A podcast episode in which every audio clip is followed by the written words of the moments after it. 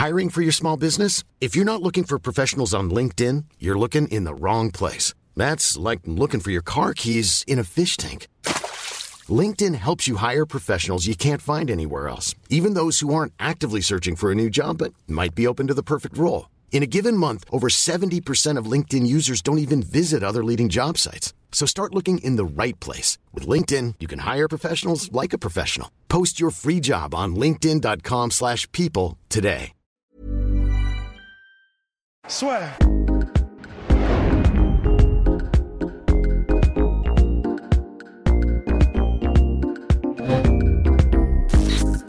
Bonjour à tous, à toutes et à tous et bienvenue dans le podcast La soir. Alors messieurs, on va s'intéresser au combat que nous n'avions pas, que nous n'avions pas couvert précédemment.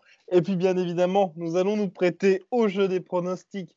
On va commencer avec la suite de la main card, messieurs, avec un combat featherweight particulièrement intéressant entre Jeremy Stephens, l'ultime gatekeeper, contre Calvin Keita, qui est passé à un round de Badzabit Magomed Sharipov. Alors messieurs, comment voyez-vous ce combat-là entre deux finalement, euh, allez, on va dire, euh, membres du top 15 qui sont solidement ancrés dans la catégorie? Bah, pour ma part, euh, Calvin Qatar, on le connaît pour avoir, j'ai rematé récemment des combats de lui. Il a une anglaise qui est mais somptueuse. C'est un des seuls que je connais en tout cas à l'UFC qui a cette espèce de, il le fait comme personne, d'avoir une anglaise où il touche et il touche dur parce que tu sens qu'il a un gros background en anglaise et il touche vraiment à la toute fin de ses coups.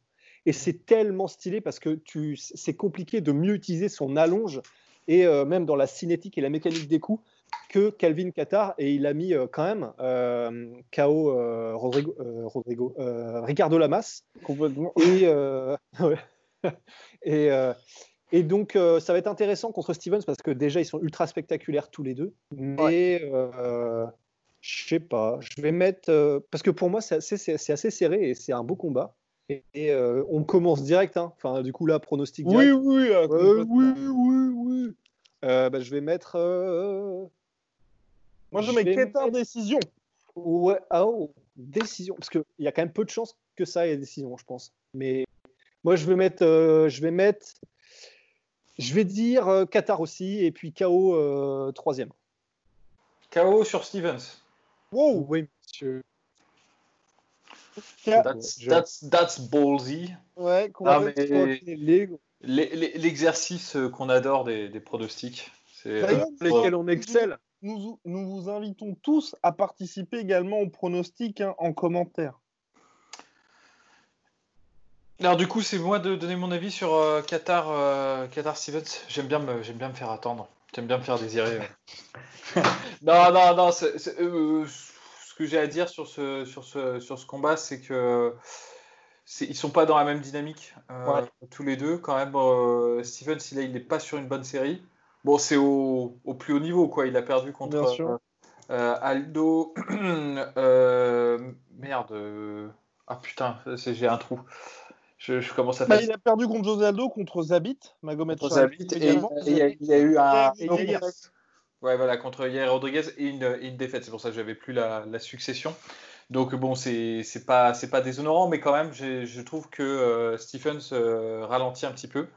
Euh, Qatar, même s'il a eu euh, quelques petites déconvenues, ça, reste quand même un, prospect euh, qui, qui est en, voie de progression. Donc c'est un peu le, coup de tampon, le coup de tampon qu'il faut valider là. C'est le coup de tampax, le coup de tampon qu'il faut valider, il faut, il pour, euh, pour vraiment l'accréditer comme un, comme un prospect solide.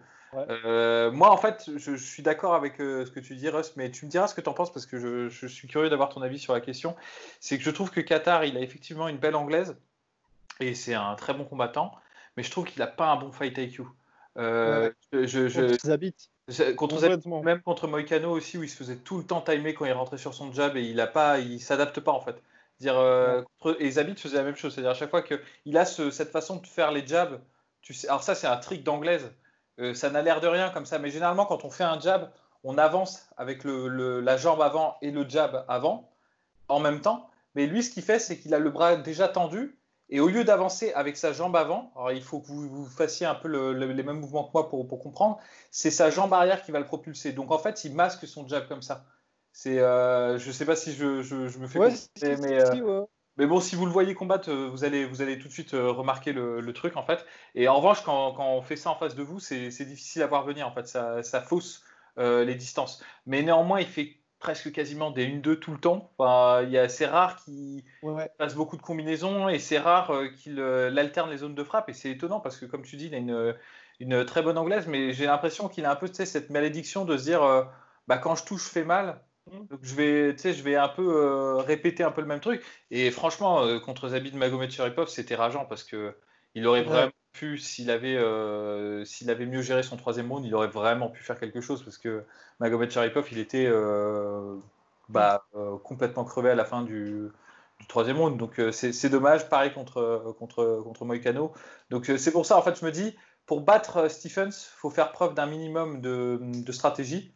Parce que quand même, c'est un mec qui apporte des choses euh, vraiment difficiles à, à contrer si t'as pas le bon game plan. Quoi. Ah, il pose Euh, une question. Il pose la question, euh, est-ce que tu sais bouger tu vois C'est ça en fait. Et, c'est ce que j'étais en train de me dire, c'est que en fait, euh, bon, je crois que je vais revenir sur mon prono parce que en fait, Qatar, il n'est pas connu pour son mouvement en fait. Et je me suis, et là, je suis en train de me dire, euh, il y a moyen que ça tourne à pas un brawl, mais disons un brawl plus plus, un brawl un peu technique, quoi. Vraiment des échanges, Mais des c'est pour ça- assez rapprochés. C'est pour ça que je voulais avoir ton, ton avis sur ça, sur, sur la question du, du Fight IQ de, de Qatar. Parce que, effectivement, sur le papier, pour moi, c'est un combat que Qatar doit gagner. Mais moi, je ne suis pas, con- pas, pas Ouais, convaincu. non. Je ne serais pas surpris qu'il le gagne, ne serait-ce que par, euh, parce qu'il est plus vif et plus athlétique et plus tout ça. Mais, mais je vais quand même donner Stevens, euh, Stevens euh, par, euh, par TKO. euh. Oh Tu sais, Ouais. qu'à un moment donné, il va le coincer et sur un échange, il aura un peu plus de, de métier, un peu plus de, de dureté que.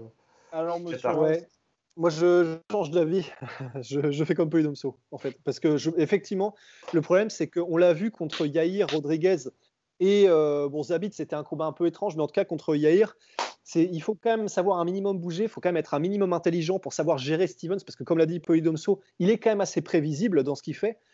Mais euh, de fait, euh, de, de- de- comment dire euh, Oh purée, comment il s'appelle déjà? Euh, Qatar. Qatar. Qatar. euh, Calvin Qatar ne brillant pas par son fight IQ euh, et ni son mouvement, en fait, je pense qu'il y a moyen que ça tourne très très vite en autre boudin. Donc, euh, je vais mettre aussi Po- euh, je- vais mettre aussi euh, Je les deux. Stevens. Ouais, un versus un dans la gare. Et, et je mets donc euh, Stevens par décision. Parce que Qatar a quand même un bon menton et il est tough as shit. Non, donc, il euh, je vais mettre quand même décision. Je me suis un peu emballé. Non, mais pour, pour juste euh, terminer sur le truc, parce qu'on dit tout le temps il faut un game plan pour battre euh, Stevens et tout, euh, c'est juste, en fait, un des trucs qui fonctionne très bien contre Stevens, on l'a dit dans dans d'autres podcasts, mais on le répète parce que ça, ça mange pas de pain, pain. c'est que en fait, il a du mal à, à enfermer l'adversaire et quand, il- quand il suit quelqu'un, il ne frappe pas. Il y a, il y a des moments, en fait, euh, son combat contre Magomed Sharipov ou même contre euh, même, euh, Mo- Mo- même Moïcano, hein. Yair, je trouve qu'il laissait un peu plus de place euh, aux, aux accrochages. Mais en fait, si tu as, un bon, si as des bons déplacements latéraux, il va passer un round entier à essayer de se replacer, en fait. Et tu peux gagner vraiment du temps comme ça et gagner, Ouais. euh, gagner le combat. Tandis que si tu Rodriguez avait fait hein, d'ailleurs. On se souvient de la fin du combat où il commençait un peu à fatiguer.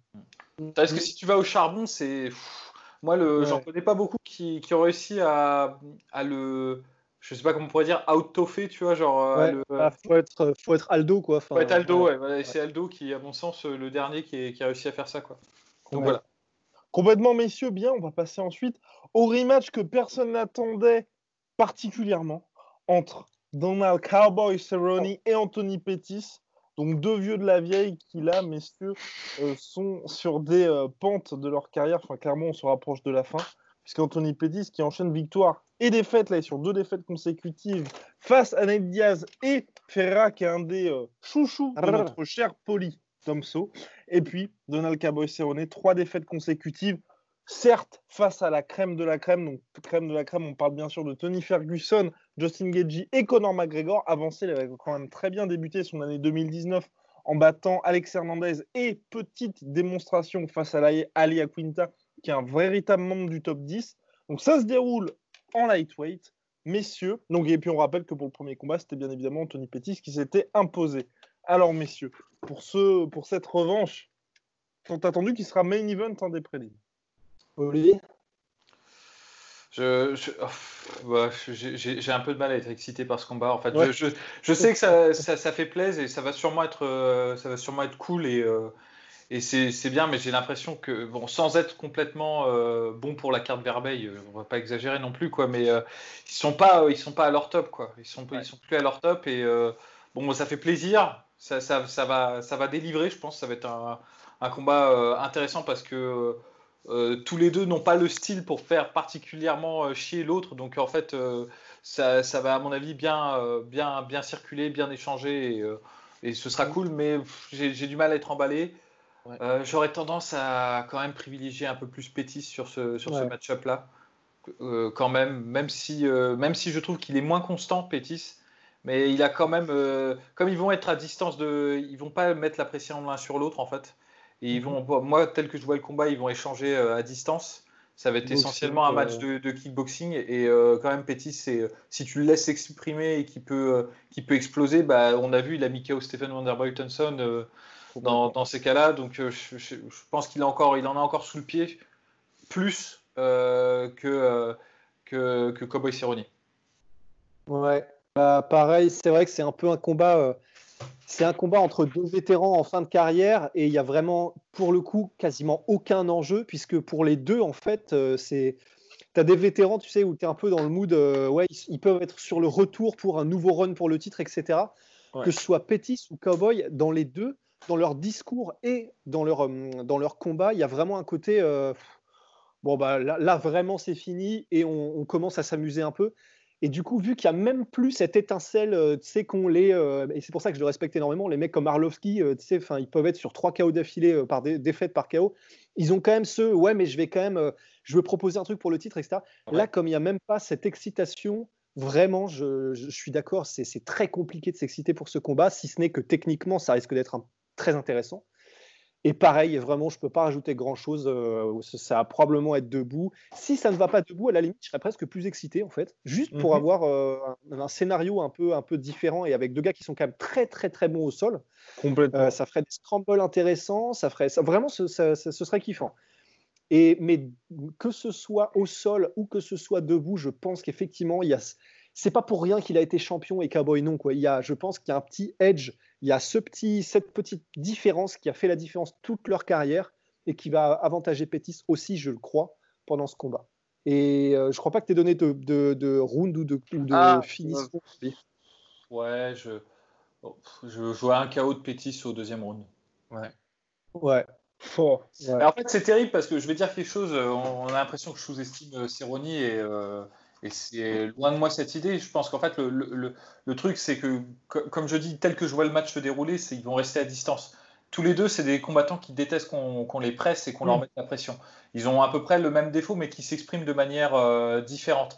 En revanche, Cerrone, par rapport à Pétis, je trouve qu'il a un jeu, même debout, qui est beaucoup plus complet que Pétis, qui est moins minimaliste. Pétis, c'est mm. vraiment un sniper striker parce qu'il a ce, un peu comme bon la comparaison encore une fois est un peu lointaine mais c'est une image mais un peu comme euh, Procop Procop euh, debout c'est pas le jeu le plus sophistiqué qui soit mais il est tellement explosif enfin surtout quand il était dans son prime il est tellement explosif que tu sais jamais ce qui va se passer entre le bras arrière, le middle kick ou le high kick, tu tu sais jamais ce qui va partir. Et, et Pétis, quand il était à son, son meilleur, par exemple, on, on, se souvient de son combat pour le titre contre Benson Anderson, les middle kicks, mais tu, tu les vois partir. Quoi. C'est, euh, c'est même pas une demi-seconde, c'est, c'est une balle de, de, fusil, quoi, le truc. C'est... Et en fait, c'est ça en fait, le, qui, qui, le place, à mon avis, malgré le fait qu'il a un jeu beaucoup plus j'allais dire minimaliste que, que Cerrone, parce que Cerrone fait quand même des combinaisons, il varie les niveaux, il fait tout ce qu'on ce qu'on voudrait, euh, enfin ce qu'il faudrait faire selon, le, selon les bouquins, quoi, tu vois, selon les, les, manuels académiques de combat, tu vois, s'il en existe. mais, euh, mais en fait, il lui manque cette vitesse, en fait, et cette, euh, cet athlétisme, et, et franchement, c'est injuste, mais bon, c'est comme ça, quoi. Et, et bah, pardon, je, termine juste, mais ça a bien adapté son style de striking à ses dispositions naturelles et ça lui donne, à mon avis, encore aujourd'hui un, petit avantage euh, sur, euh, sur Cerrone. Ouais, ouais, complètement. C'est vrai que bah, y avait, tu vois, tu as, cité, as cité son combat contre Ben Anderson. Il y a aussi son, son comment dire, je sais plus comment est-ce qu'il finit le combat. Je crois que c'est une soumission, mais contre Gilbert Melendez. Il est mhm. contre la cage. Il a le dos contre la cage. Et il place, mais vraiment, c'est un laser. Il place, et je crois que c'est un direct du droit, un direct du bras arrière. Et, et sur Melendez qui lui met la pression contre la cage.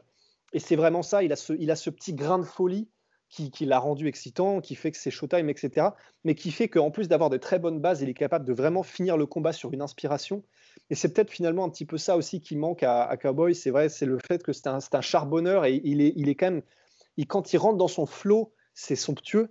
Mais voilà, il lui manque aussi ce petit grain de folie qui fait que, euh, enfin, euh, qu'ont des mecs comme, euh, comme Pétis, quoi. Et toi, Guillaume? Ben alors, bah, j'attends le pronostic, messieurs. Euh, bah, moi, je dis KO euh, Pétis round 2. Ouais. Euh, bah, pas original du tout, mais je vais dire aussi KO Pétis, mais allez, round 3. Et, c'est juste parce que j'aurais dit round 2, mais sinon ça fait je fais tout pareil que Pays d'Omso et je peux pas je peux pas me permettre quand même. Tu peux pas te le permettre. non, mais je pense aussi ouais, je pense aussi KO de ce pauvre bah, ouais, KO de ce pauvre Cowboy Cerrone, parce que c'est vrai que, bah, au regard du premier combat, de ce qu'on sait clairement ce qui se passe, parce qu'on le voit énormément combattre ce cher Cowboy, il n'y a rien là qui nous laisse présager qui va changer sur ce combat-là. En plus, à part contre Jamie Werner, il a perdu toutes ses revanches, je crois. C'était certes face à des top fighters qui sont RDA et notre cher Benson Anderson, mais là, ouais, je pense que pour lui, ce sera un petit peu de trop. Et puis c'est vrai que mine de rien, on a j'ai pas envie qu'il y ait ça, mais j'ai vraiment peur, comme l'a dit Polydomso, qu'on ait un vrai déclin, là, quand même, qui soit amorcé pour euh, Cowboy malheureusement. Bien, messieurs, on va, comment, on va, on va poursuivre avec. ah. Ah. Voilà. En heavyweight, le seul deuxième combat heavyweight, troisième pardon, de la, de la carte entre Alexei Oleinik et le revenant Fabricio Verdum, messieurs. Attends, ah, alors là, là, ça commence à me titiller les, les tétons, là, tu vois. Ça, ça, commence à, à m'intéresser, mais vraiment. C'est. Mais le plus marrant, ce serait que ça se passe exclusivement debout, ce combat, quand même. Et il y a moyen en plus. Ils peuvent vraiment nous priver d'un d'un petit plaisir de curiosité. Quoi. Mais, euh, mais, mais d'un autre côté, je pense pas non plus, parce que euh, s'il y a bien un truc qui caractérise la carrière de Alexei Olenik, et c'est pas le cas pour Verdum, hein, parce que Verdum, il a eu à un moment donné son, son passage aussi chez euh, Rafael Cordero, qui avait fait des, des miracles. On se souvient de son combat contre Travis Brown, où vraiment, ça avait été vraiment magnifique. Mais Olenik, quant à lui, quand même, ce qu'il caractérise, c'est que lui, il est constamment dans la recherche de te mettre au sol en fait. Il n'est pas du tout dans le délire de, il dans le délire de se tester debout. De toute façon, il peut pas vraiment parce que, enfin, il a les mains lourdes. Hein, face à Verdum hein, quand même. Même face à Verdum, il est très loin de Verdum debout. Ah oui, oui, non, clairement, clairement, et, c'est pour ça que euh, bah, il va faire comme d'habitude. Et, même si, de toute façon, je pense que voilà, il, il a qu'une envie, c'est te choper, te prendre en clinch, te faire tomber, ou euh, même pull garde, tirer la garde s'il le faut t'amener au sol et puis euh, soit on va chercher la Von Fluke, euh, soit. Euh, s'il arrive à passer le, Ezekiel Choke sur, sur Verdum, non. quoi. Enfin, ce sera, non, non, ce sera impossible. Alors, ce sera impossible. Il est trop bon au sol, Verdum. Il est trop bon au sol. Voilà. Et c'est en fait c'est le problème qui fait que pour moi, à moins d'une énorme surprise, et franchement, je serais, je serais vraiment content parce que j'adore Olenik et sa personnalité, mais donc debout, on a dit qu'il n'y avait pas photo et il n'y a probablement pas photo. Et, et, je vois même pas un chaos surprise comme il y en a en poids lourd parce que Olenik est quand même très très lent. C'est-à-dire qu'il y a des gros over and right, mais vraiment il va aller chercher à Moscou, il revient. Mais Verdum est quand même assez saisonné, assaisonné. Et au sol, euh, bon, bah, on, ne rappelle pas le pédigré de Verdum, mais bon voilà quand même champion de la DCC poids lourd, champion du monde de jiu-jitsu brésilien. C'est quand même c'est un des meilleurs transfuges du monde du jiu-jitsu brésilien à l'UFC, en tout cas en poids lourd, ça c'est sûr. Et, euh, et donc au sol, j'ai beaucoup de mal, beaucoup de mal à voir Olenik euh, surprendre Verdum. À moins qu'il sorte euh, cette fois-ci, qu'il n'aille pas pour la soumission, mais pour le ground and pound. Et là, ce serait mhm. intéressant. Mais, euh, même, si. même, même, même, même, même, dans une situation où il serait dans la garde de Verdum. j'ai du mal à imaginer. je pense c'est terrible parce que Olenik, c'est peut-être un, un, des meilleurs et un des plus on va dire, atypique dans, son approche au sol dans cette catégorie. Mais euh, il y a quand même des niveaux en fait euh, dans ce, dans ce domaine-là. Et c'est vrai que Verdum est ouais, il est quand même beaucoup plus loin, en fait, beaucoup plus haut. Et le, la plupart des, du, du succès de Lennox, c'est justement qu'en fait, il y a beaucoup de gens qui sont, à mon avis, surpris un des techniques qu'il amène parce que c'est des techniques qui sont vraiment peu utilisées quoi c'est vraiment le genre de truc c'est que qu'on te montre à ton premier coup, on te dit de toute façon ça marche pas, donc euh, vas-y. Euh. genre les bras tête en clinch contre la cage debout, c'est extraordinaire. Il les tente. Hein. Mais il les tente, il les tente, et en fait je pense qu'il est quand même très fort et ça doit surprendre quand même pas mal de gens. Je pense qu'à mon avis il y, a, ce facteur aussi parce que. Il a soumis euh, quand même. Hein. Bah ouais, en, scar, en Scarfold en plus, c'est genre vraiment en tirant le truc, genre gros cop quoi. Donc c'est quand même très étonnant.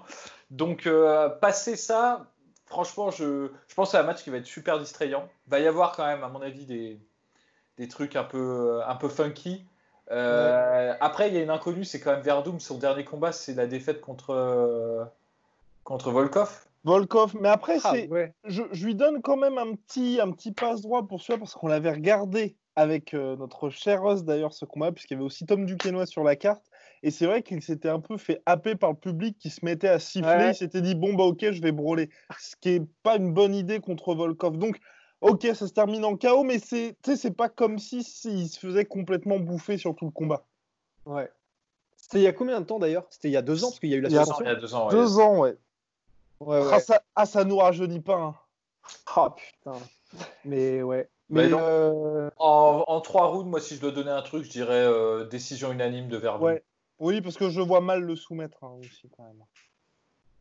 Ouais, ah, à la limite. Oh, oh, oh, ouais, à la limite, moi je vais quand même mettre euh, soumission parce qu'on l'a vu quand. Euh, et d'ailleurs, euh, généralement à l'UFC et particulièrement chez les poids lourds, quand deux spécialistes des soumissions se rencontrent, généralement ça se finit en soumission. Et mm. c'est paradoxal, non, pas paradoxalement, ça va rarement à la décision. Chez les poids lourds, on se souvient de, je pense à qui Josh Barnett contre Frank Mir Noguera, Josh Barnett contre. putain, c'était qui du coup Ben Roswell? Non, qui Ben Roswell Ouais. Euh, qui même Big Nog Verdum Big Nog Verdum. Donc, oh, c'était. Euh, oui, je crois que c'est. Il y en a un des deux, je crois que c'était Big Nog Verdum, où c'est ultra spectaculaire. Il y a des retournements dans tous les sens et tout. Je crois que c'est. Je, sais plus. Non, c'est Frank Mir. Où ça se finit en. Oui, oui, c'est Frank Mir. Où il lui pète la coiffe des rotateurs, là. Euh, ouais, ouais. c'est ça. Euh, et donc voilà. En plus, c'est Frank Mir, il amorce la transition sur la Kimura alors qu'il est à moitié KO debout. Enfin, le match, il est quand même assez ouf. Hein. Il est fou. Il est fou. Ouais. Franchement, Noguera, mais quelle légende. Mais donc, je pense qu'il va y avoir une soumission, en fait. Et je, et je pense que ce sera euh, Verdum. Donc, je mets Verdum soumission round 2. Bien. Alors, messieurs, pour finir cette carte préliminaire, un combat, nous allons d'ailleurs commencer par Ross, avec l'un de ses chouchous. Donc, Uriah Hall qui affronte Ronaldo Jacare Sosa. Donc, une, une, opposition de style sur le papier, même si c'est vrai que notre cher Jacare, depuis maintenant, quoi, je dirais, 2-3 piges, il aime bien rester debout il est assez lent, mais il a envie de faire parler sa puissance. Donc, soit ça peut très bien se finir comme contre Chris Weidman, ou soit il peut se faire dépasser face au Hermanson ou face au modèle un petit peu plus rapide que sont les Kelvin Gastelum. Et puis, Hall, on connaît toutes ses qualités, mais c'est vrai qu'il y a des failles euh, mentales assez évidentes. Exactement. Bah, c'est pour ça que personnellement, j'ai un peu peur parce que Jack Souza, c'est quand même, c'est pas n'importe qui. Et euh, voilà, il y a un petit passif et voilà, vraiment, prenez en compte que c'est un, un, des combattants que, vraiment parmi mes chouchous, mais il a quand même cette espèce d'historique euh, de, de plier sous la pression face à, face à, des adversaires qui sont quand même le cran au-dessus. Ah, même s'il y a eu les euh, Gegard Moussassi premier du nom avec euh, le horse kick euh, qu'il a réussi à placer. Vraiment, mais là, c'est, il peut le faire. Il peut largement le faire. Il en a les capacités mais je sais pas, j'ai du mal à le voir. J'ai du mal à le voir. Il va avoir probablement des moments de brillance euh, contre Jacare. Je sais pas. Même, même debout, je, je, je sais pas, je, je vois Jacare potentiellement mettre la pression et réussir à le toucher. Ah bah oui. Euh, et, puis, euh, et puis au sol, je sais pas, tu sais, sur un. Bah, je le vois aussi, tu vois. Je le vois vraiment arriver, un espèce de. Il tente un kick Yoraya Hall, un spinning back kick, un truc comme ça il se fait choper, il se fait mettre au sol, il se fait soumettre quoi. Donc euh, il a ses chances, mais voilà, je dirais vraiment il a, le, il a les mêmes chances qu'il aurait contre les Moussassi, euh, les gars comme ça. Donc euh, personnellement, moi mon prono ce sera Jacare et puis je vais dire Jacare soumission round 2 quoi. Chips. Non, mais tout pareil, en fait, euh, c'est malheureux la chance qu'a Ronaldo. Oh, putain, non, je, suis fatigué. Ronaldinho euh, Non, non, bah non, Uriah Hall, la chance qu'il a, c'est que euh, à mon avis, ralentit. Euh, encore une fois, c'est pareil, il est sur le déclin, il est moins rapide. je trouve par exemple que ses entrées en double. il a jamais été très subtil dans sa façon de faire. C'est pas quelqu'un qui, qui construit ses takedowns ou qui les fait en réaction à la manière d'un Georges Saint-Pierre ça a toujours été un peu euh, frontal, mais il y a quelques années, il était d'une explosivité. Euh, enfin, il n'avait pas besoin de développer, quoi. Il faisait, il t'envoyait un double et. Euh, ben, n'avais pas besoin de développer pour te coucher. Oh mais est-ce que tu penses que c'est parce qu'il vieillit ou parce qu'il est tombé un petit peu amoureux de ses mains? Parce que mine de rien, c'est vrai qu'en striking. Mais, c'est peut-être un peu des deux. C'est-à-dire, il se rend compte que ça, ça, consomme quand même vachement plus d'énergie. Que je pense que le match qui a été révélateur, c'est son combat contre. Bronson 2 Whitaker.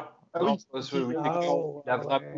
il, a vraiment, essayé de, placer au forceps, les amener au sol et il s'est épuisé en fait. Euh, et euh, il a perdu le. Enfin, c'est une des raisons pour lesquelles il a perdu ce, match. Et euh, je pense que maintenant, il a, il a développé un style d'anglaise que j'aime bien. Moi, il est assez statique, c'est ce que je, ce que je lui reprocherais, mais au moins, tu vois, il a, il, il sait qu'il faut varier pour varier les niveaux pour, pour pouvoir déclencher ses, ses, ses coups en ligne haute. Euh, et, c'est comme ça qu'il a eu euh, Weidman alors qu'il perdait euh, les, deux premiers rounds et qu'il l'a, il surpris comme ça.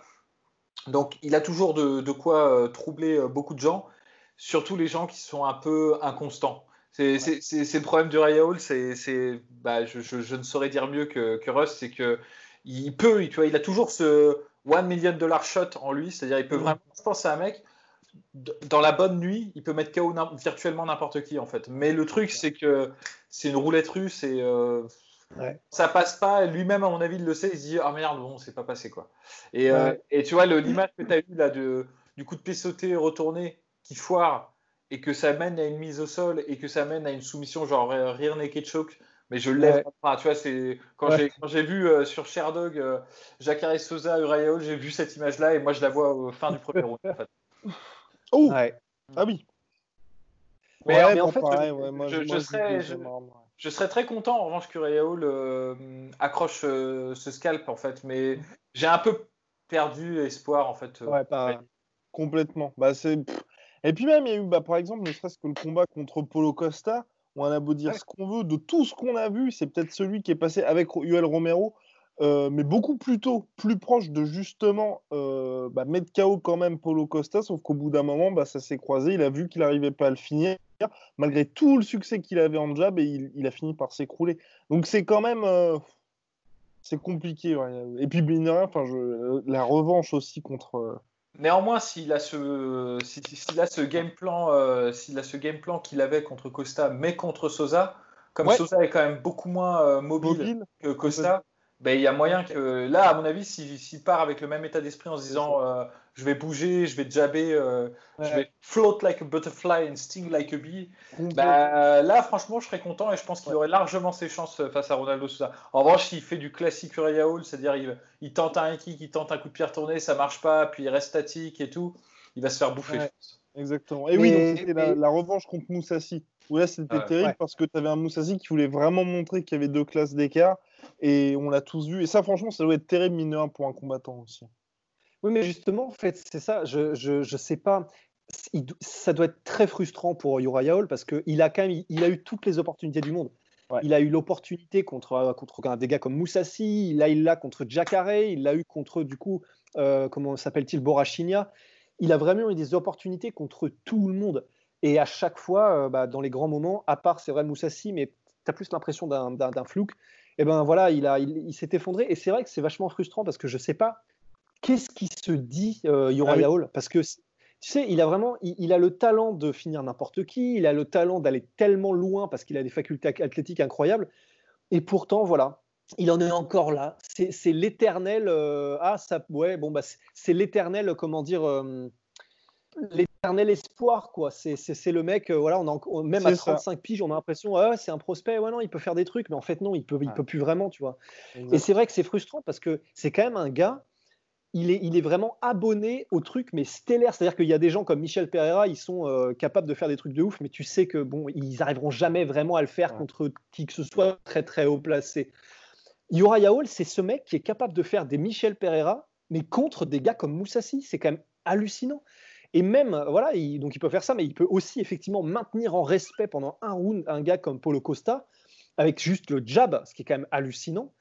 Et euh, il est capable de finir des mecs en étant sur son dos avec des punches quand même, euh, comme il l'a fait au tough. Enfin, c'est quand même un gars qui est capable de prouesses qui, sont euh, vraiment jamais vues presque quoi. Et pourtant, bah voilà, là, ça se trouve, il va nous faire un truc de ouf. Ça se trouve, il va, tu sais, comme seulement lui peut le faire, il va jabber Ronald.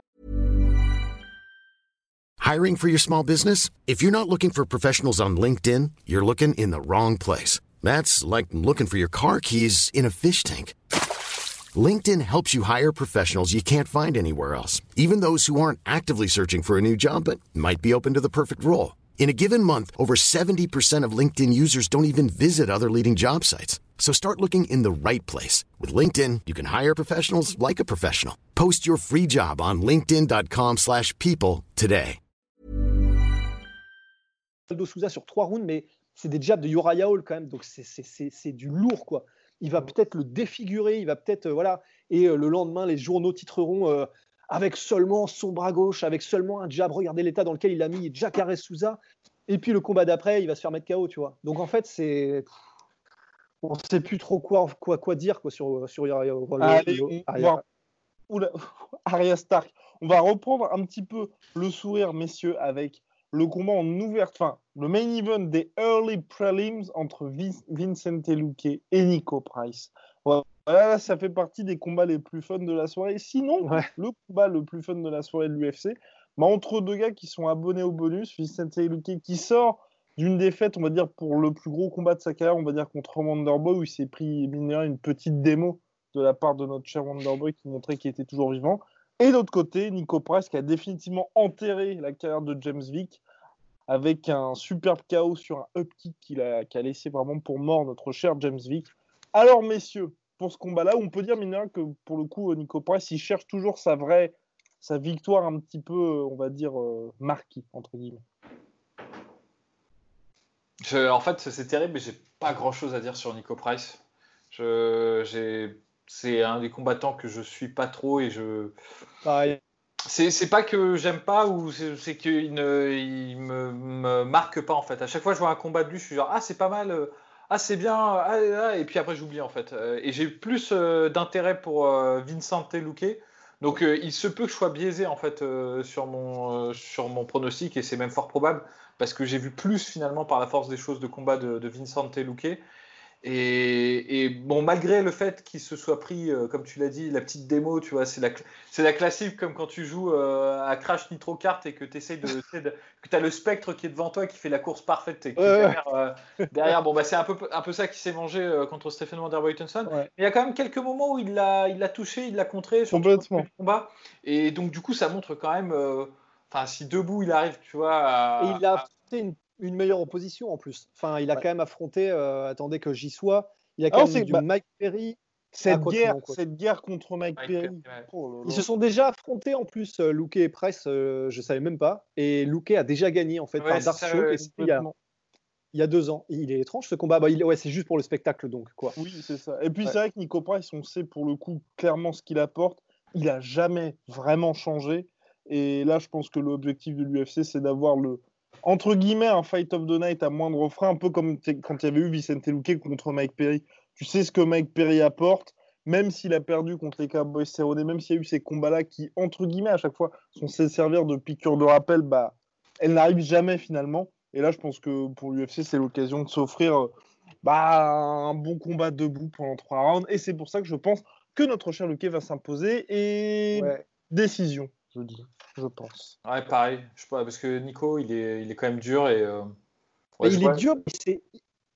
Excuse-moi. Il a quand même pris. Je, viens de voir qu'il a quand même pris plusieurs KO. Il s'est fait finir euh, assez souvent euh, et sur les deux dernières années, il s'est quand même fait finir trois fois, dont deux par KO. Ouais, mais quand il se fait finir, il se fait salement finir. C'est pas. Justement. Ouais, mais c'est pour ça en fait. Et tandis que Luke, il a quand même l'air d'avoir, il a quand même d'avoir la calebasse solide. Et sur ce fait euh, totalement, euh, parce que je l'ai même pas vu, je sais, Nico Price en fait, pour être tout à fait honnête, c'est comme, enfin, comme Polydomso, j'ai tout ce que je connais de lui, c'est le, voilà, je, connais sa page Wikipédia. Je sais qu'il a mis un KO en up kick, qu'il a mis ce KO incroyable, je crois, contre Randy Brown, contre la cage, euh, voilà, avec ses. Mais euh, voilà, c'est ça. Ça, voilà, ça c'est Nico Price. Mais euh, c'est tout ce que c'est tout ce qu'on sait sur lui en fait. Donc ouais, bah, pareil, Vincent, Vicente Luque, mais mais je vais quand même dire KO troisième round. Oh Je veux que des finishes sur cette carte. bon bah voilà messieurs. Ah, voilà messieurs, pardon, pardon, pardon, pardon. J'avais oublié notre cher. C'est un peu court, jeune homme. Notre cher Bryce Mitchell, undefeated, undefeated, undefeated, undisputed baddest motherfucker on the planet, qui sort tout juste de la victoire par soumission de l'année que nous avons salué lors, lors de nos Last Year Awards et qui affronte Charles Souza pour un combat intéressant qui est certes en ouverture de carte, mais qui montre quand même que l'UFC compte beaucoup sur Bryce Mitchell pour le, pas le renouveau, mais pour le futur, on va dire, de la catégorie featherweight, face à un quand même euh, gros client pour lui. Ouais. Est-ce que tu me peux commencer, Poedomso, puisque je, je ah, porte dans mon cœur et... Tout honneur. Euh. Bah, alors, bah, pour, pour ma part, je...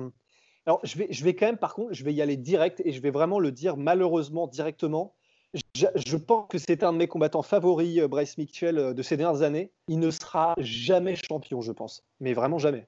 Euh, que ce soit par son style, que ce soit par aussi par le fait que je pense il n'a pas. Hum, c'est quelqu'un qui que, que j'adore justement pour ça, c'est-à-dire qu'il passe beaucoup de temps aussi à faire autre chose à l'extérieur, à mener sa vie, etc. Je ne pense pas qu'il ait cette espèce de de folie qu'ont les champions de s'entraîner, de ne ah. penser qu'à ça, d'avoir cette. Euh, l'éthique d'entraînement, il l'a, mais euh, de vraiment s'entraîner H24, d'avoir Comme voilà, comme c'est le cas pour les champions, on le sait, quoi, d'être tellement dévoué à son craft, d'être dévoué à ça, que oui, tu as, ce truc-là, tu as cette classe de plus que les autres. Pour avoir cette classe de plus que les autres, il faut la mériter, il faut la gagner, il faut la travailler. Et c'est vraiment dans la salle et, au nombre d'heures qu'elle se, qu'elle se débloque. Quoi. Euh, et, je pense qu'il il aime trop sa vie à l'extérieur, de, chasseur, de machin, pour véritablement devenir et être champion à l'UFC. Cela dit, cela dit, je pense que ça deviendra un mec super spectaculaire, un fan favorite, un voilà, un, un, Mike Perry plus plus parce que je pense qu'il est, il est encore, il aura plus de, skills. Euh, mais, euh, mais voilà, je ne le vois pas champion, ce sera juste un mec spectaculaire. Voilà, maintenant que j'ai dit ça, euh, ben, personnellement, en tout cas, c'est parfait au niveau matchmaking pour moi parce que Charles Rosa, c'est vraiment le parfait step-up. C'est un mec qui a affronté déjà des gars très très bons, Yair Rodriguez, des Dennis Seaver, des, des, Kyle Bochniak et tout ça. donc c'est le parfait step-up en compétition pour un prospect qui a 12-0 et qui veut de la viande fraîche, mais vraiment qui commence à être classé. C'est le test parfait. Pour Charles Rosa, c'est bien parce que voilà, ça lui permet de se tester contre le prospect. Donc c'est génial sur tous les tableaux. Et euh, stylistiquement, bah voilà, alors Bryce Mitchell, c'est un gars qui euh, il adore la, il, adore la il adore la castagne. Donc si c'est debout, c'est pas un problème. Il a un style qui est peu académique, mais, mais relativement efficace. Il est capable de mettre knockdown des gars, de les mettre KO. Il a vraiment un style qui est étrange. Il est beaucoup sur les réflexes, il est beaucoup sur euh, comment dire voir les coups, les, les paris au dernier moment, mais il est très droit. Mais en même temps, quand il frappe, il frappe vraiment dur. Il a cette espèce de de masque quand il avance, il est en mode vraiment euh, je serre les dents, j'avance et voilà, euh, tu, tu, mords ton protège-dents et tu vas à la castagne, mais avec vraiment beaucoup de skill et une compréhension de l'espace et une compréhension des échanges qui est vraiment intéressante. Et oui, il n'est pas traditionnel, mais je trouve que c'est quand même assez efficace. Donc c'est vraiment, ce sera intéressant de voir ce que ça donne contre un gars comme Charles Rosa, qui est vraiment, vraiment, euh, il, est, il est assaisonné le gars. Et au sol, c'est là où ce serait vraiment le plus intéressant. Que si eh oui. va, Bryce Mitchell est donc euh, prodige, il faudrait voir parce que euh, faudrait vraiment, comment dire, le voir face à des spécialistes du sol qui les soumettent et les, possèdent pour pouvoir parler de, prodige. On sait qu'il s'entraîne avec Eddie Bravo, on sait que. Alors, il s'entraîne, et ça aussi, c'est une des raisons pour laquelle je ne pense pas qu'il sera champion. Quoique, on a vu récemment les Miocic, les Tony Ferguson, mais il s'entraîne chez lui dans l'Arkansas, encore dans son gym, et il l'a dit qu'il ne voudrait pas aller dans d'autres gyms que celui-là. Donc, euh, en gros, il l'a dit, et quand, il, quand tu l'entends, tu sais que c'est vrai. Il ne bougera jamais de son gym à l'Arkansas, avec euh, voilà, là où il a sa vie et ces trucs comme ça. Donc, euh, mais il s'entraîne comme de temps en temps avec Eddie Bravo. Il est vraiment, il a soumis ses adversaires et à chaque fois quand il les soumet, c'est des masterclass au sol. Euh, donc voilà, je m'arrête là parce que c'est un monologue total, mais je vais mettre, euh, je vais mettre Bryce Mitchell. Je vais mettre quand même euh, Bryce. ça va être plus compliqué, je, mais, mais j'espère quand même qu'il montrera qu'il est au-dessus. Et je vais mettre soumission, victoire par soumission au troisième round après une bonne guerre contre Charles Rosa. Oh mm. Ouais, ouais. J'ai pas grand chose à ajouter. Euh, Russ a tout dit. Russ a tout dit. Euh, il, a, il a bien présenté euh, Bryce Mitchell. Le seul truc que j'ajouterais, c'est que Rosa a quand même pas mal de performance of the night. Donc ça, ça risque d'être un peu feu d'artifice. Donc il a une expérience contre des sérieux gars aussi quand même. Ouais. ouais bah donc c'est un peu le, le, le test qu'il faut à un moment donné. Et je pense que c'est encore, enfin, c'est pas au niveau euh, de Jeremy Stevens, on n'en est pas là, tu vois, mais c'est c'est une étape quand, quand tu es un prospect euh, de rencontrer ce, ce, type de profil. C'est cool que ce soit maintenant, c'est cool que ce soit sur cette carte. Et euh, ouais, Bryce Mitchell, euh, alors j'ai peut-être pas l'engouement qu'a Rust pour lui, mais je le trouve très sympathique et il a, ouais, il a ce, ce flair pour les soumissions en transition qui est vraiment cool. Il a un, un bon instinct de, de finish. Alors, encore une fois, euh, le problème, c'est qu'on ne sait jamais si euh, le fait de, trouver une, de, réussir à faire une solo F stretch, ça, impressionne, tu vois, ça met des, des, étincelles dans les yeux, mais euh, en fait, c'est pas c'est pas forcément ça qui fait de toi un excellent grappleur. c'est un peu comme sais, les coups de pierre tournés ou les coups de pied sautés pour le strike. ça, ça, fait cool quand tu mets un KO comme ça, mais en fait, euh, plus tu avances dans ta pratique du, striking, plus tu te rends compte que bah, le mec qui a un bon jab, c'est un tueur à gage en fait. Et pourtant, c'est le, le premier coup que tu apprends en fait. Et c'est pareil pour, euh, pour le sol quand tu regardes euh, bah, les meilleurs grappleurs. généralement, généralement, après il y a toujours des exceptions, bah, c'est des mecs qui ont des fondamentaux ultra solides. Donc effectivement, il a une telle aisance au sol et c'est aussi le style Eddie Bravo. Hein. Ils, ont, ils cherchent un peu les côtés un peu inattendus. Ils, explorent de, de nouvelles voies. Euh, ce sont des iconoclastes, on pourrait dire, euh, en termes euh, au niveau du sol. Mais c'est, je pense que face à un mec qui, a, de solides fondamentaux, et Rosa, je pense c'est déjà plus ou moins le cas, ça va être un peu plus compliqué. Donc j'ai, je, peux voir une soumission, mais je vois plus une décision. Je pense je, je donne à Bryce, Mitchell, mais par décision. Ouais, idem. il est quand même bon au sol, hein, notre cher Rosa. Non, il est bon. Mais c'est vraiment, c'est pour moi, c'est pour ça que c'est parfait ce match-up, c'est que justement, face à une opposition vraiment euh, intéressante quand même d'un cas comme Charles Rosa, qui est quand même un mec qui a un bon niveau, et eh ben, parce que, voilà, Polydome l'a dit, c'est vrai qu'il y a vraiment cette touche Eddie Bravo qui est euh, une activité constante, des changements de position constants, et pas forcément une recherche d'une position particulière, c'est vraiment s'adapter à n'importe laquelle des positions dans laquelle tu es pour avancer, euh, menacer constamment de, de transitionner ou en tout cas de soumettre. Et justement, c'est parfait parce que je suis curieux de voir, parce que quand même, il y a des gars qui sont capables de le faire au plus haut niveau, que ce soit les Carlos Condit, euh, les Tony Ferguson, qui sont d'ailleurs tous les deux issus un peu de l'école et dit bravo, ou en tout cas qui, y sont passés. Est-ce que Bryce Mitchell est capable Parce que donc, tout ça pour dire, c'est possible d'avoir ce style-là euh, au plus haut niveau. Et justement, je suis très, très impatient de voir si Bryce Mitchell fait partie de ces gens-là justement qui sont capables d'avoir ce style extrêmement dynamique, mobile et constamment euh, en transition fluide mhm. et en mouvement au plus haut niveau. Eh bien voilà, messieurs, on va, terminer par les trois pronostics les plus attendus. Si vous êtes là, vous avez tenu 44 minutes avant d'y avoir droit, donc on va y aller, messieurs crescendo. Francis Ngannou contre notre cher Jairzinho Rosenstrike. On a fait la prévue, nous nous invitons à écouter ou à regarder le podcast qui s'était porté sur ce choc heavyweight. Alors, messieurs, on va commencer par So. Moi, je parie jamais contre, contre Francis c'est une, une, règle. Donc, euh, je vais donner Francis euh, KO second round euh, sur Rosenstruck. J'aimerais bien, putain, ce serait tellement bien que ce soit au second round. C'est-à-dire qu'on a eu un premier round entier, quoi. Complètement. Ah parce qu'il est, il est, il est, dur et il, il n'est pas là pour perdre, en fait, Rosenstruck. Donc, je pense que même si peut-être il va peut-être prendre un knockdown et tout, il va, il va se rallier. Quoi. Il n'est il est pas dans une situation, on va dire, euh, confortable où il est déjà installé dans la catégorie où il peut se permettre de perdre un combat par KO. Il sait que de toute façon, il sera. Et surtout qu'il est invaincu en plus. Hein. il est invaincu, donc euh, il, a, il, doit jouer sa chance euh, contre. Et il a, franchement, il est bon. Quoi. Il, a de, il a largement ses chances contre Nganou. Moi, je, pense juste qu'Nganou a le, le, côté encore une fois plus athlétique et même s'il a moins d'expérience en striking que, que, Rosenstruck, il a un côté je, le trouve meilleur en fait. Même s'il a pas, il est, même si on va me dire ouais, c'est pas un kickboxer du niveau de Rosenstruck, c'est vrai, mais c'est pas pareil le, déjà le kickboxing et le, striking de MMA. Et je trouve que euh, ce que fait Francis Ngannou euh, en MMA, c'est peut-être plus minimaliste que ce que fait Rosenstruck, mais c'est quand même diablement efficace. Donc euh, second round pour pour Ngannou. Mr Rust. Ngannou KO premier round. Oh Ouais, bah, eh bien, même avis, même avis, même avis, parce que je pense que notre cher Biggie Boy, c'est un, peu dur ce que je veux dire, mais je pense qu'il est peut-être un petit peu trop confiant et qu'il va arriver, à mon avis, un petit peu trop la fleur au fusil. Il l'a dit beaucoup en interview, il sait qu'il y a le risque de se faire mettre KO, mais il est dit, je vais pas hésiter à justement la pression. Et je pense que ça, ça va un petit peu se retourner contre lui, je pense. Parce que surtout, et surtout pour le coup, le fait que ce fameux combat contre Derek Lewis, à moins qu'il y ait une nouvelle petite faillite un peu mentale de Francis Ngannou, il sait justement ce qui, ce qui peut se passer quand il n'est pas lui-même. Et là, quand il verra justement Rosenstruck arriver pour lui mettre la pression, je pense que c'est un bon, bah, ok, mon coco, euh, on va faire ce qu'on sait faire. Ok, c'est la guerre.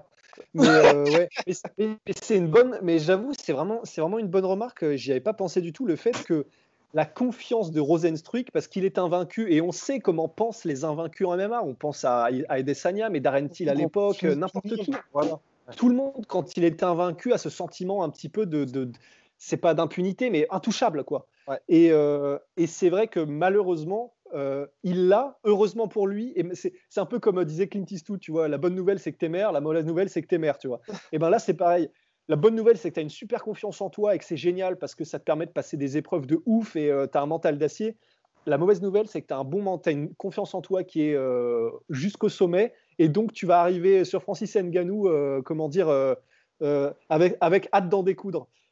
Arriver sur Francis Nganou avec hâte d'en découdre, c'est pas une bonne idée. Ben, c'est pas une bonne idée. Je, pense qu'il faut quand même être courageux. Il faut quand même pas s'effondrer. oui. Mais courageux, oui. Que, que l'idée de se dire, je vais y aller, je vais le mettre KO. Enfin, je vais essayer de trouver un point. Je pense que c'est pas la bonne approche effectivement en fait. Là, là, là, je te rejoins. en revanche, l'idée de se dire, bah, euh, j'ai pas de, j'ai rien à, à envier à, à, Nganou. Il a ses qualités, j'ai mes qualités. Je vais pas m'effondrer mentalement parce que je pense qu'il y a beaucoup de combattants contre Nganou, au-delà du fait qu'il a un pouvoir de chaos énorme, mais il s'effondre mentalement. Moi, je pense que Curtis Blade, c'est ça. Hein, c'est-à-dire, euh, et, et, la preuve que, que ça l'est, c'est que sur le premier combat, il connaissait pas Nganou. Il a tenté crânement sa chance, il s'est fait fermer l'œil et ça a été euh, très très compliqué, mais ça a duré quand même deux rounds. Et sur le, sur le deuxième combat, tu sentais qu'il était comme ça, tu vois. Enfin, vraiment, et, euh, et bah, on peut, je peux pas lui, je peux pas le blâmer, quoi. Mais, euh, mais c'est clair. Donc, euh, c'est pour ça aussi que je pense que ça va durer un peu plus longtemps. C'est que, à mon avis, justement, comme il va pas flipper, mhm. enfin flipper, je, suis dur, mais il va pas, tu vois, il va pas se, se. Ouais, pas d'appréhension, oui. Et donc là-dessus, je pense qu'il y a moyen que ça dure un peu plus longtemps pour ça. Nous, vous invitons bien évidemment à participer au jeu des pronostics en commentaire. Comme event, messieurs, Henry Triple C Cerudo contre notre cher Dominic the Dominator Cruz pour son grand retour après quasiment 4 années d'absence, messieurs. Moi, je vois décision unanime d'Henri Cerudo. Je n'ai pas peur de le dire. C'est tellement dur. C'est tellement dur. Bah voilà, on a déjà fait la preview. oui, on a euh, aussi bah déjà fait la preview complètement, mon cher. Bah, je pense qu'à un moment donné, pour le coup, c'est exact, c'est ce qu'on a dit précédemment. Ça va se croiser en fait. Je pense que le début du combat sera en faveur de Dominique Cruz et allez, fin de deuxième round, ça va, ça va le, deuxième. Dès le deuxième, je pense, ça va basculer. moi, je suis, je suis emmerdé par ce combat. Je suis, euh, je suis emmerdé parce que j'aimerais y croire. Il y a une, il y a une part d'enfants qui, qui, aimerait y croire. Et en plus, il y a des raisons d'y croire parce que Dominique Cruz, il a vraiment. Euh, c'est un combattant exceptionnel. Mais là, ça fait quand même beaucoup. Euh, ouais. Il y a beaucoup quand même. Là, il y a le, le, le, gap, le, fait de tomber sur un mec qui est pour le coup vraiment en pleine bourre.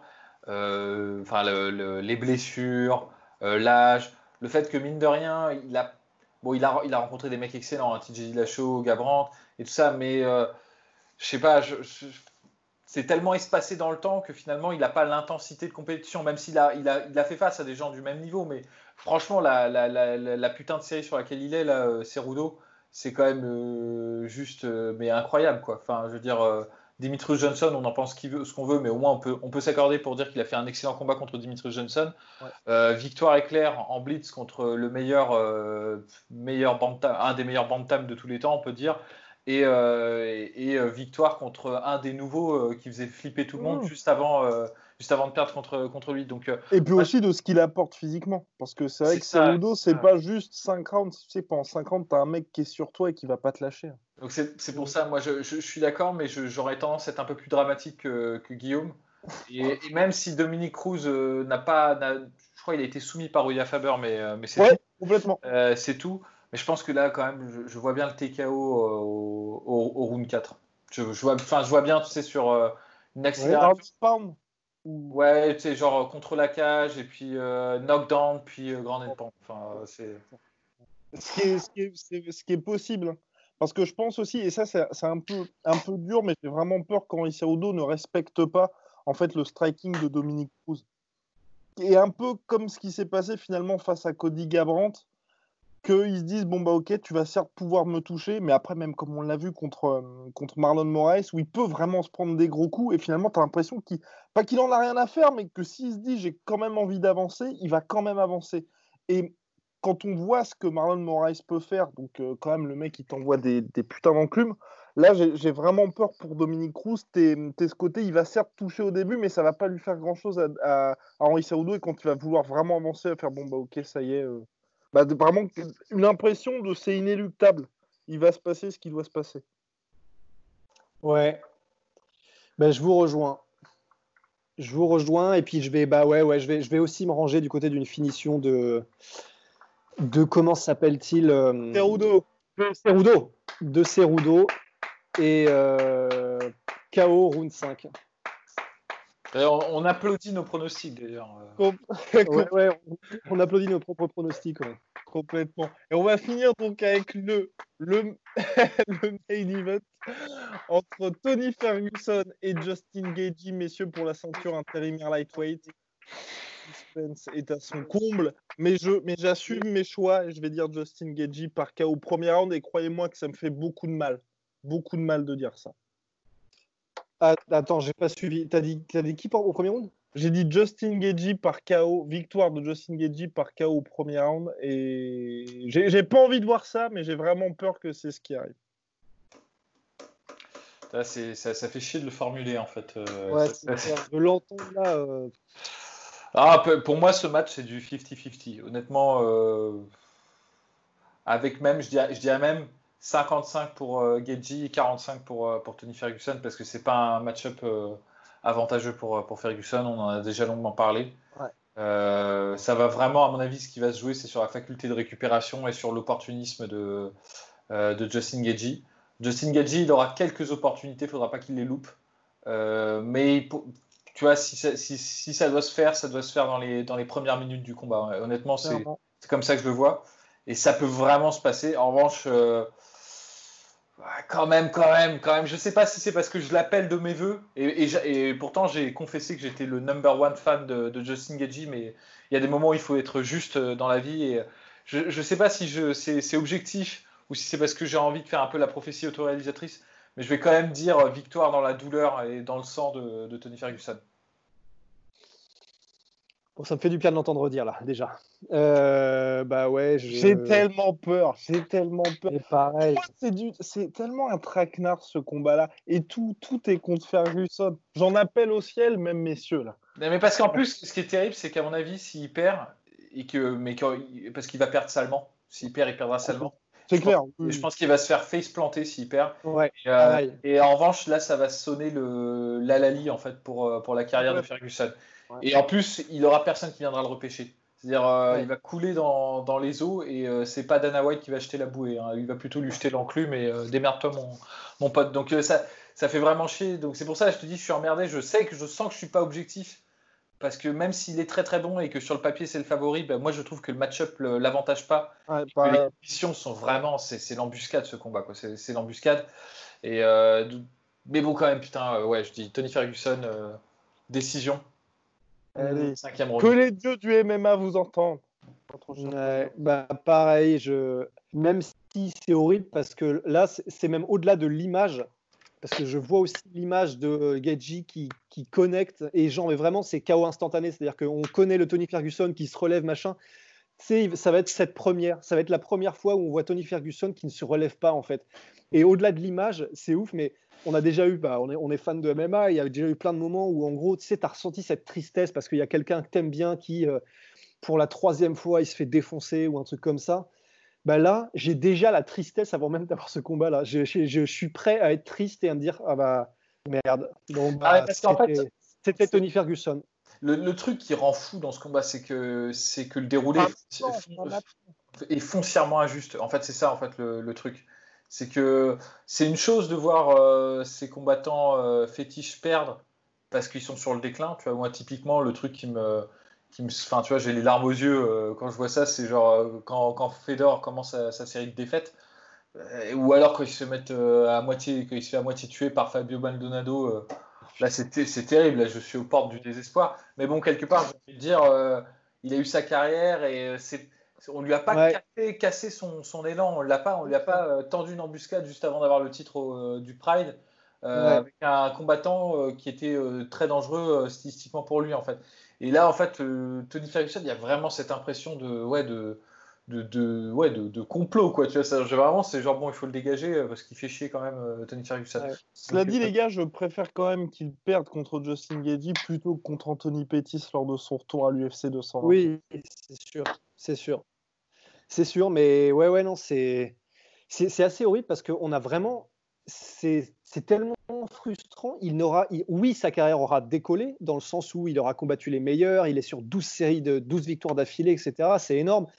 Mais il y a cette impression de, on, c'est déjà triste parce que il, va, il quitterait le MMA game sans avoir été champion, sans jamais, sans jamais vraiment avoir été, sans jamais vraiment avoir décollé, mais dans le sens, maintenant, vous voyez ce que je veux dire, je pense quoi. Et ça va être tellement, ça va être tellement dur si ça arrive. Ça me fait peur et ça me fait peur et on va se faire allumer en commentaire. Les mecs disent mais oh, enfin réveillez-vous, euh, enfin il va gagner, tout ça, tout ça. Oui, oui, il y a de grandes, il y a de grandes chances, mais je sais pas, c'est très étrange. C'est bah, vraiment ça, c'est vraiment réussir à passer ce premier round. Ah, mais, euh, moi je vais être. Euh, ah, ah, ouais, ouais, exactement. Oh, pendant tout le combat. Mais bah, parce que finalement, ce, qui, ce qui risque de lui arriver, c'est un peu la carrière de, de Jérôme Le Banner, quoi. Tu vois, genre le, mm. roi sans couronne, quoi. Et ça, c'est bon, ça, c'est cool pour la légende, mais c'est cool pour la légende pour les putains de, de geeks euh, du MMA, quoi.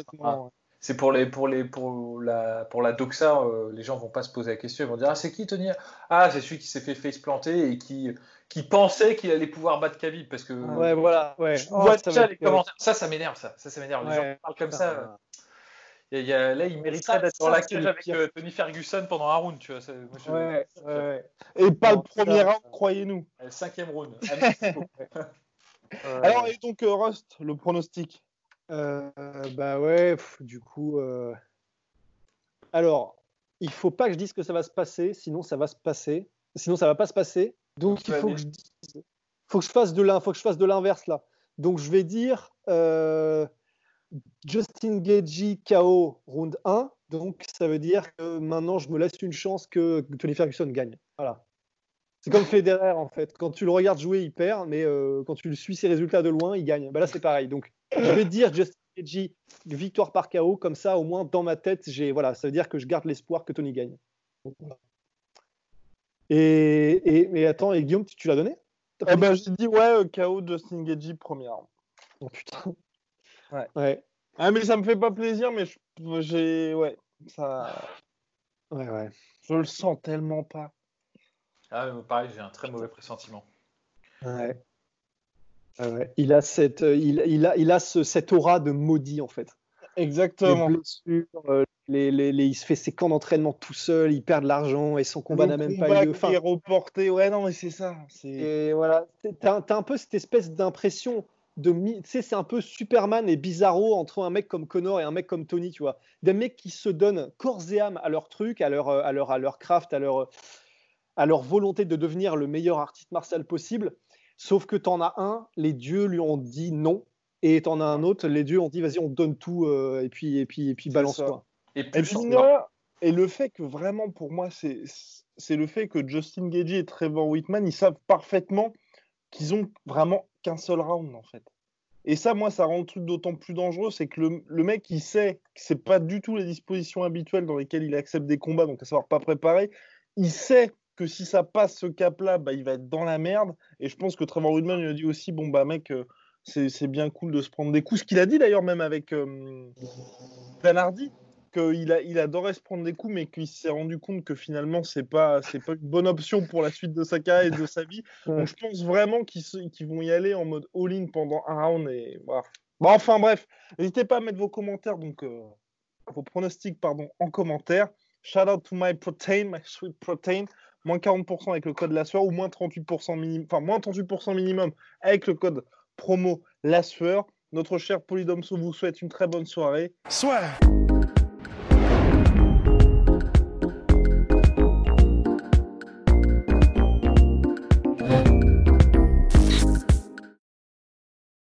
Et voilà, c'est la fin de votre épisode du podcast La Sœur. Si ça vous a plu, n'hésitez pas à nous mettre les 5 étoiles sur Apple Podcast ou sur Spotify. Vous pouvez aussi nous laisser un petit commentaire, ça nous aidera beaucoup. Et si vous voulez aller plus loin avec nous, vous tapez La Sueur sur toutes les plateformes ou sur les réseaux sociaux, vous nous trouverez. Et là, vous nous écoutez très certainement en audio. On est aussi en vidéo sur YouTube, mais également sur Snapchat. Là encore, vous tapez la sueur et on sera là. Merci de votre fidélité et à très vite pour de nouvelles aventures.